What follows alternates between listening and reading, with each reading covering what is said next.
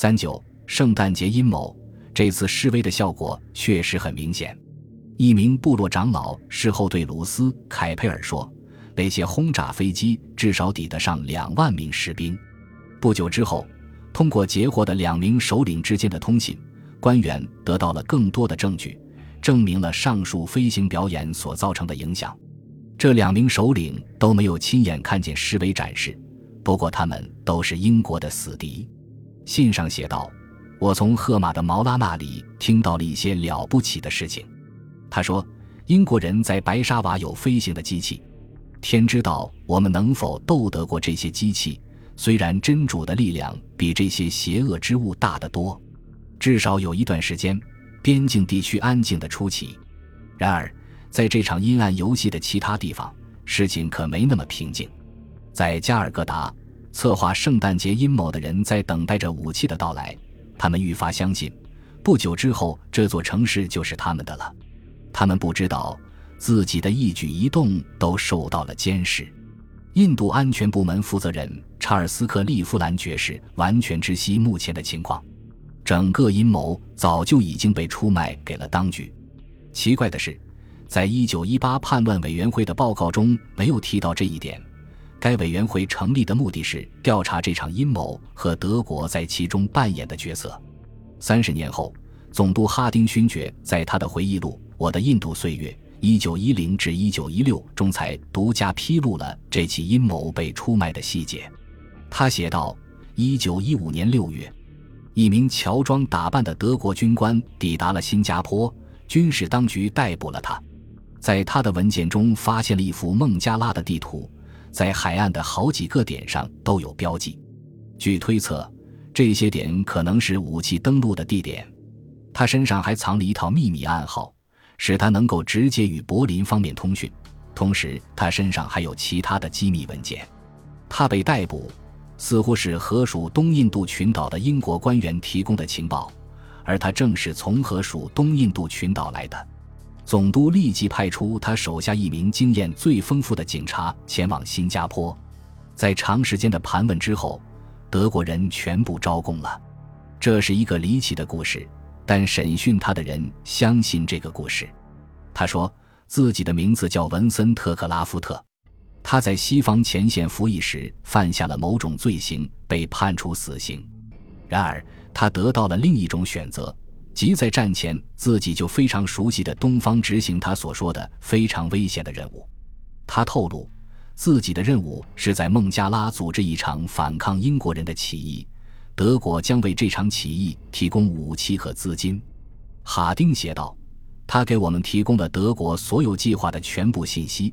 为了证明他的诚意，在我们的监督下，他继续与自己的德国上司通信，就好像他仍然可以自由活动。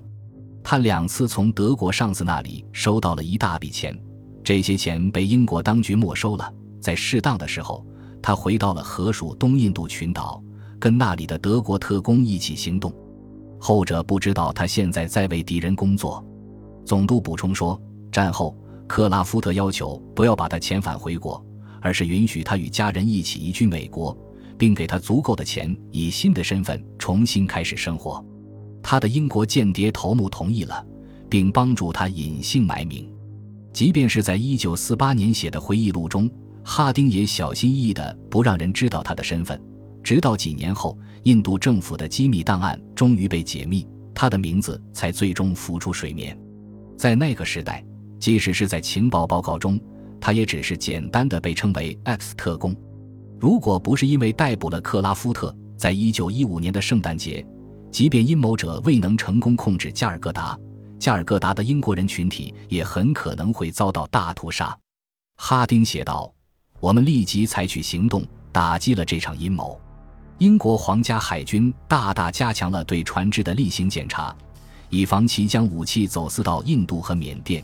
英国领事馆也在中国南海地区发出了警报。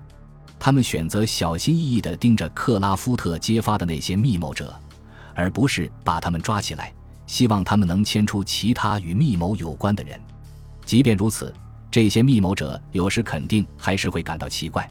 为什么这么多事情似乎毫无缘由的就出了差错？七月中旬，机动纵帆船亨利斯号在运送步枪和手枪给身处泰国的革命者的途中，莫名其妙的抛锚了，被迫驶入河属东印度群岛的西里波斯岛的港口进行紧急维修。在西里波斯岛的港口，没有任何明确的原因，荷兰海关官员登船搜查了它，发现并扣押了藏在船上的武器。事实上，船员们不知道英国人已经向荷兰人透露了他载有非法货物，船长现在已经没必要继续航行了。然而，船上的一名德裔美国武器教官决定前往泰国，警告密谋者武器被没收了。不出所料，英国人马上逮捕了他。在审讯中，他最终说出了秘密丛林集训营以及泰国边境的军火库的确切地点。不久之后。泰国当局迫于德里的压力，逮捕了数百名印度和缅甸的自由战士，从而挫败了柏林在缅甸发动武装起义的计划。正当圣诞节到来之际，密谋的残余力量开始迅速分崩瓦解。英国人所知的另一艘载着武器前往印度的船只，在海上莫名其妙地失踪了。根据皇家海军的说法，它在台风中完全沉没了。但现代印度历史学家认为，由于克拉夫特提供的信息，几乎可以肯定他是被故意弄沉的。密谋者安排从中国南方购买大量步枪，这似乎也无果而终。不过原因尚不清楚。其他的计划也是如此，包括派遣一艘船去安达曼群岛，解救被囚禁在那里的印度革命者的大胆计划。然而。当人们得知是克拉夫特亲自领导了这次行动时，这次计划的失败就不足为奇了。最后，在十二月十五日，在加尔各答和缅甸的一系列闪电袭击中，三百多名阴谋者被警方拘留，旨在结束英国在印度统治的伟大的圣诞节阴谋被粉碎了。尽管如此，只要德国人和印度人仍在喀布尔积极策动，其对印度的威胁就依然存在。由于担心这一点，以及埃米尔被推翻，伦敦建议总督敦促埃米尔逮捕阴谋者，并把他们送到印度扣押起来。然而，总督坚决反对这一行动。他担心任何这种仓促的行动，都有可能会打破喀布尔目前微妙的平衡，将形势引向极端，并为埃米尔的对手提供推翻埃米尔的借口。此外，他还知道，哈比布拉极其精明且无情。在目前这种情况下，他是最懂得如何制胜敌人的老狐狸。与此同时，埃米尔继续与特派团的成员举行会谈，不过他们似乎从未取得任何进展，这让亨提格和尼德迈尔感到越来越沮丧。